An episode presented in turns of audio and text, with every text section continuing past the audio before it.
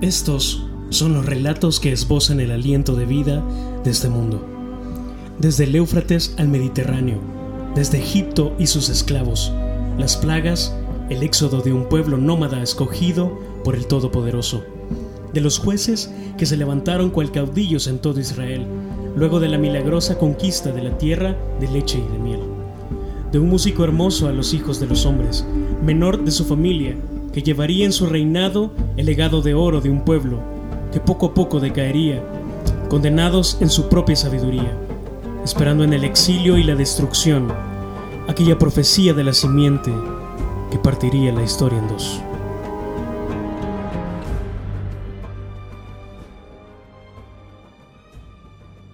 Bienvenidos amigos a Antes de la Historia, un podcast que trata de actualizar ciertas historias relevantes del Nuevo Testamento, para profundizar y analizar la cosmovisión de este siglo, mediante diálogos, sonidos y por supuesto la imaginación. En este episodio hablaremos de un joven abrumado por la pobreza, la opresión y la violencia en la que vivía, asediado de muchas dudas existenciales, el cuestionamiento y el temor se habían apoderado de él. Pero un día su vida daría un giro de 180 grados, que lo convertiría en algo más que un simple campesino. Este es el episodio 1 de nuestra serie de podcast antes de la historia, llamado ¿A dónde estás?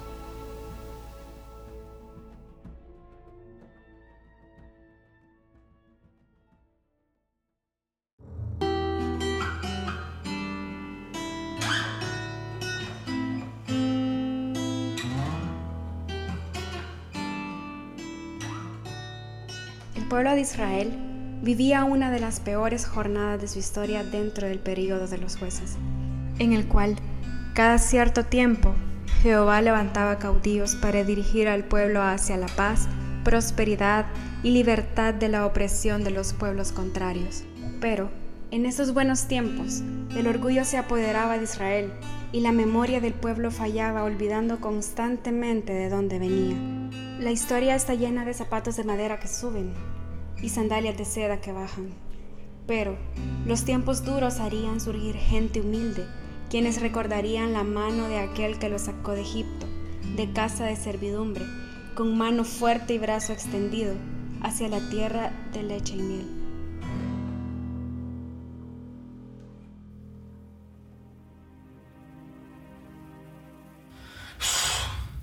Esto de estar escondiendo el trigo es cosa seria. Con razón mi padre está amargado siempre.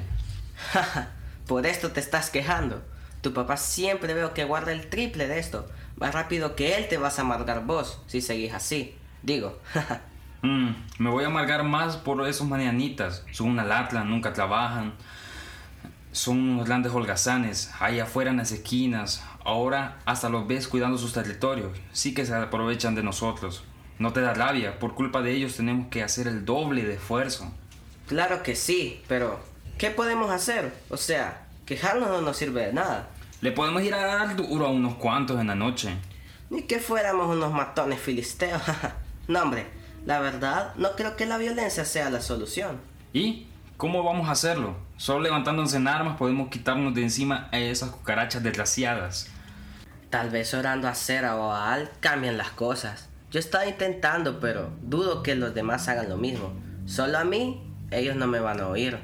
Tal vez, y solo tal vez, si le rezamos a los dioses, podamos hacer algo. Todavía crees en esos cuentos baratos. Así como vos está mi papá. Pero, ¿qué han hecho Baal o esa diosa? Nada. Peor estamos. Si no oyen a uno, ¿cuál va a ser la diferencia con dos más? Se supone que son dioses con poderes que deben oír a todos por igual. Yo ya no creo en esas mentiras. Mira, la solución es la revolución. Simón, y aquella vez que viste que maltrataron a tu propia novia, corriendo saliste. Ya te dije que Leven no es mi novia, solo me gusta. Pues sí, pero ni sintiendo algo por alguien tuviste la valentía de defenderla. Y ya vas a querer en serio tomar armas en contra de estos salvajes. Fácil hablas vos, pero te achicas estando ya en las horas de verdad. Como que no te conozco. Sí, tenés razón, la verdad me da miedo, pero si alguien me dice qué hacer, yo le hago caso y apoyo. No quisiera hacer la revolución, pero ah, no hay nadie que se levante a dirigirnos. Está verde que pase eso. Sí que nos tienen bien achicados a todos. Y allá por la ciudad Acre, igual están. Así me dijeron mis papás que llegó un mensaje de mi tía, que mejor ya empezaron a orarle un tal llave otra vez. Otro cuentito. Es que esta gente sí es dunda. Solo en cuentos, ¿tre? Ey, no le digas así a mi tía, man. No, no, no, perdón, perdón. Es que esas historias parecen las noticias del Deforman Man. ¿Y quién es ese ya, llave? No sé mucho la verdad. Mis papás después de orarle a Baal le oran a él con una oración que dice, eh, oye Israel, ya ves, nuestro Dios, no sé qué, ya ves, uno es, algo así. Menos mal que uno. Y después de orarle a Baal, qué cosas, ¿no? Cabal, lo mismo digo, pura casaca. También dice que nos sacó de Egipto y que no sé qué, puras leyendas. Que no fue Moisés el que nos sacó. Bueno, no importa. Va pues, Hediondo. Tengo que irme a mi casa. Ya es tarde. Va a apoyar el lento. Nos vemos mañana. ¿Me vas a hacer barra a conseguir la levadura que te dije, va? Sí, man. Siempre. Chivo, nos vemos mañana temprano.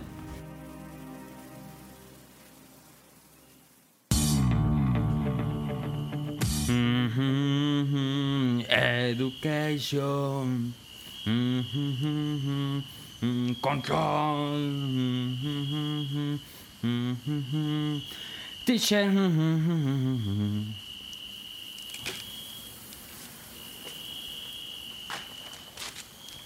¿Quién eres?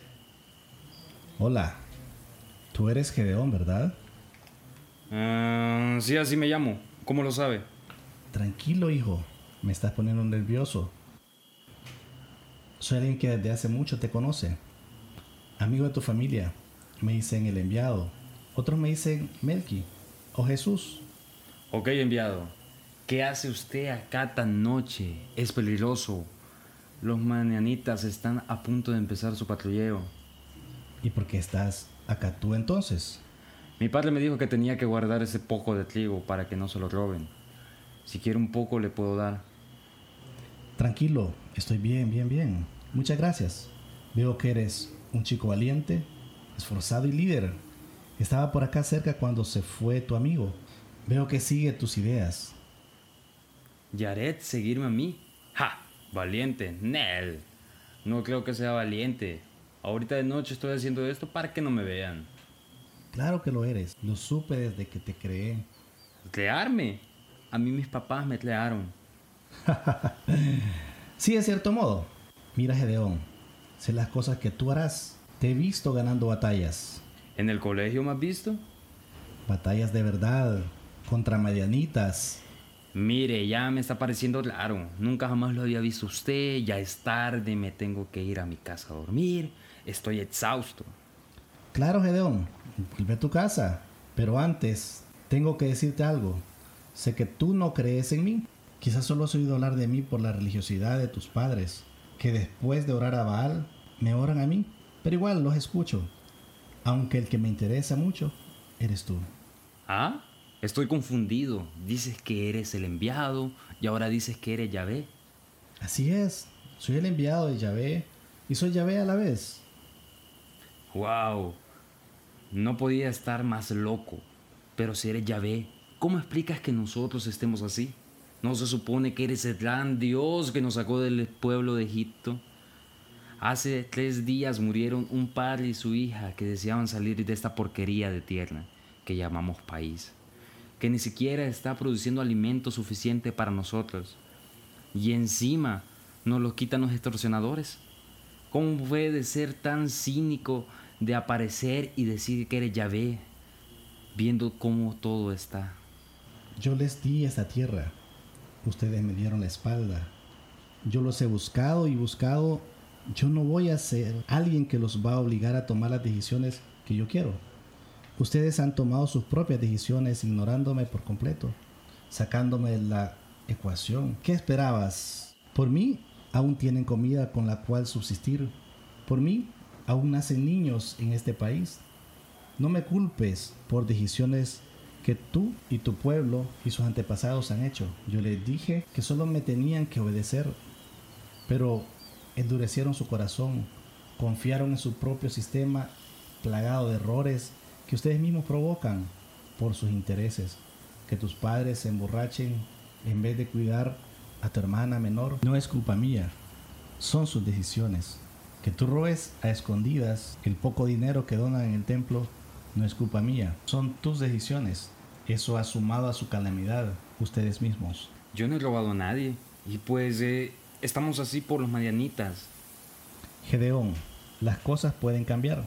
Tú, si obedeces lo que yo digo, puedes ser parte de una idea más grande, una liberación del pueblo de Israel que podrían ver hasta tus nietos. ¿No te gustaría que tus hijos disfrutaran lo que tú no pudiste en tu infancia? Pues claro, ¿quién sería tan tonto de no desear eso? Entonces deja de cometer los errores del pasado y decide obedecerme. Apenas lo conozco, anciano. Yo a ti sí, hombre esforzado y valiente. Ay, dale con valiente, no me conoces. Adiós es tarde. Naciste hace 22 años. Naciste en una luna de sangre. Tu madre no te quería poner Gedeón, te quería poner Jared, al igual que tu mejor amigo. Pero tu padre no quiso, porque la vecina le había puesto así antes a él que a ti. Entonces optaron por Gedeón. Tu sueño es convertirte en el líder de tu aldea para construir un sistema de riegue que has estado pensando para tu comunidad y ganar dinero por eso, para casarte con... ¿Cómo sabe todo eso? A nadie le he contado de mi sistema de riegue, ni siquiera a Yaret. Es porque soy Yahvé. Te conozco, Gedeón. Ha de ser algún tipo de mentalista. no cambias, Gedeón. Esto es serio. Tú podrías dirigir este pueblo falto de líder y levantarte para vencer a Madián. Tienes el potencial, hijo. ¿Cómo? Soy pobre, de la tribu más pobre y el más pobre, la familia más pobre. Ni siquiera Leve se fija en mí. ¿Cómo me van a seguir diez mil hombres? Porque yo, Yahvé, estaré contigo en todo momento. Si me obedeces, ni siquiera necesitarás diez mil para vencer. Mira, si de verdad eres Yahvé, necesito probarlo. Traeré las cosas que veo que mi papá utiliza para los sacrificios, para Yahvé, a ver si de verdad eres tú. Entiendo. Trae lo que necesites, te lo probaré.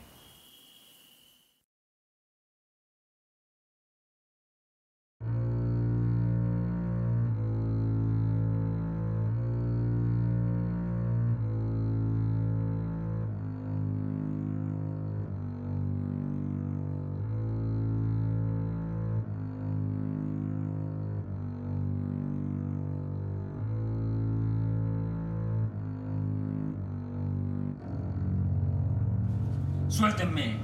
Esa diosa cera ni existe. ¿Qué ha hecho ella por ustedes? Nada.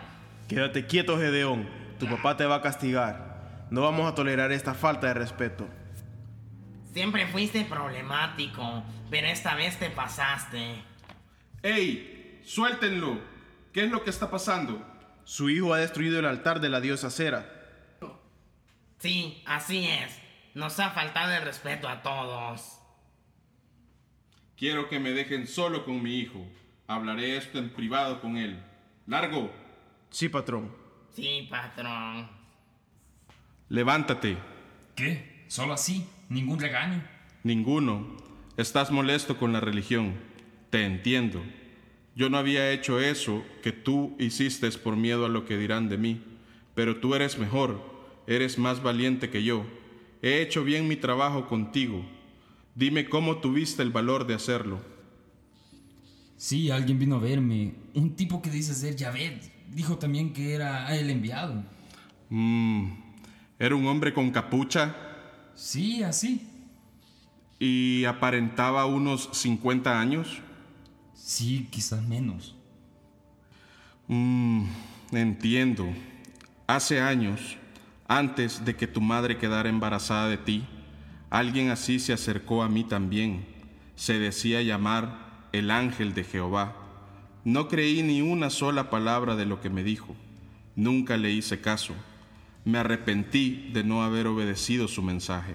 Al final de mi conversación con él, me dijo que si yo no lo hacía, mi hijo iba a obedecerlo y que las cosas iban a cambiar. Hijo, obedece.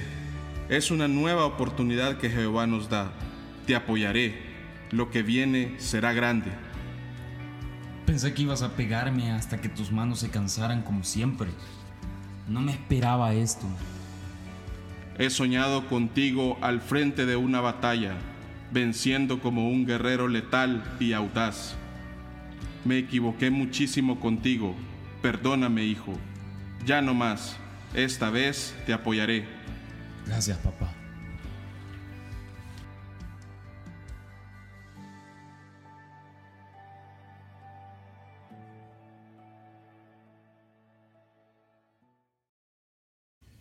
El Señor le dijo a Gedeón, tienes demasiada gente para que yo entregue a Madián en sus manos, a fin de que Israel no vaya a jactarse contra mí y diga que su propia fortaleza lo ha librado. Anúnciale ahora al pueblo, cualquiera que esté temblando de miedo, que se vuelva y se retire del monte de Galaad. Así que se volvieron veintidós mil hombres y se quedaron diez mil.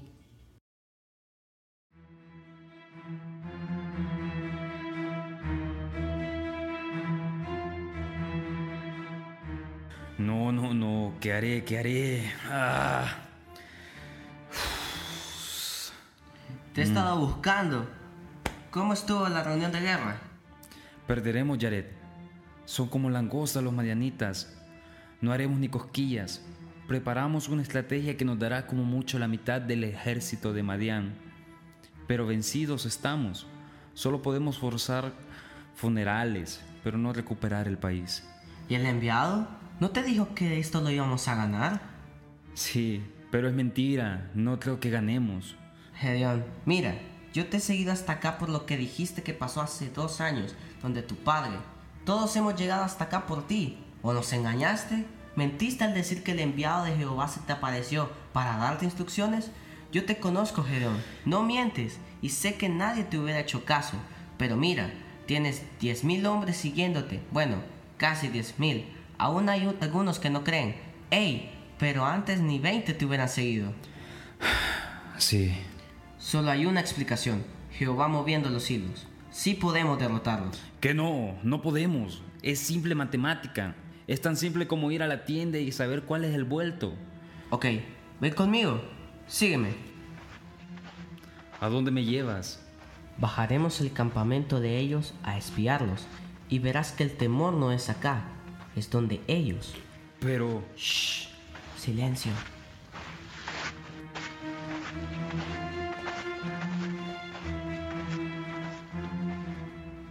Anoche soñé algo extraño, ¿Qué soñaste? que un tipo pan, una semita, Espérate, espérate, me dará hambre, loco. bajaba de la montaña y nos mataba a todos, pero pude sentir el sufrimiento. Tengo miedo, tengo un mal presentimiento de esta batalla de mañana. Creo que no podremos. Yo también siento lo mismo, pero somos más. Y quizás son los nervios de la guerra. Tengo experiencia en esto. No es normal este presentimiento.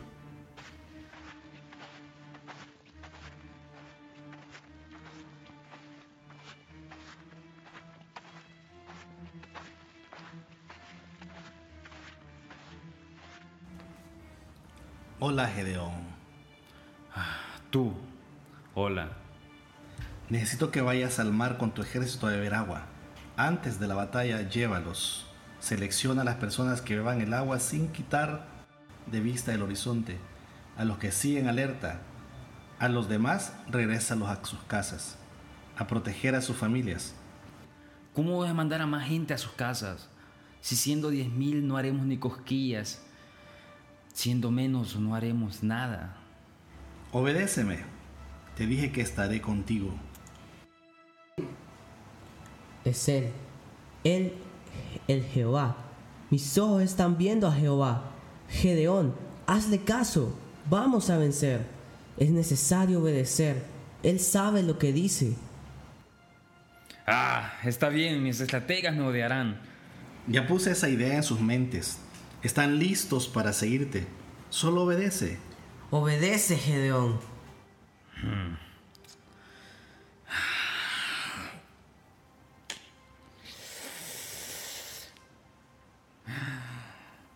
Mis disculpas, Señor. Creo que aún no he dimensionado quién eres. Recuerdo cómo me convenciste haciendo milagros y prodigios. Creo en ti, Señor. Perdóname si he dudado de tu poder. Tú tienes la potestad de poner y quitar leyes, dar y quitar tierras. Lo que tú me digas haré en obediencia. Por mucho tiempo he creído en políticos, en caudillos, en líderes religiosos, personas que siempre me defraudaron al final.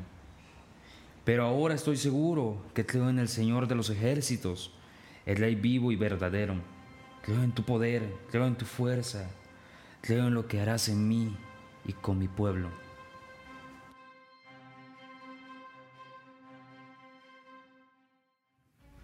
Esa misma noche, Jehová le dijo a Gedeón, ahora es el momento de atacar a los madianitas. Entonces Gedeón, creyendo en Jehová, les dio a sus hombres cuernos y jarrones con una antorcha dentro, y les dijo, mírenme y hagan lo mismo que yo. Gedeón tocó su cuerno, rompió su jarrón, movió su antorcha de un lado a otro y gritó, la espada de Jehová y de Gedeón. Los trescientos hombres hicieron lo mismo. Los madianitas estaban muertos de miedo y corrían como locos hacia todas partes.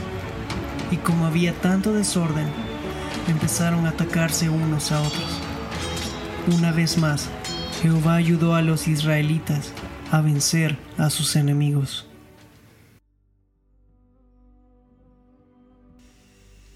Amigos, muchas gracias por escuchar este su programa antes de la historia.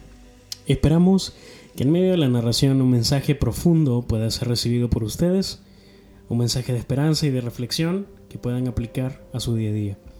Sin más que agregar, nos despedimos y solo les recordamos que nos encontramos en Google Podcast, en iBox y en Spotify, en donde pueden descargar los episodios y escucharlos cuando ustedes quieran.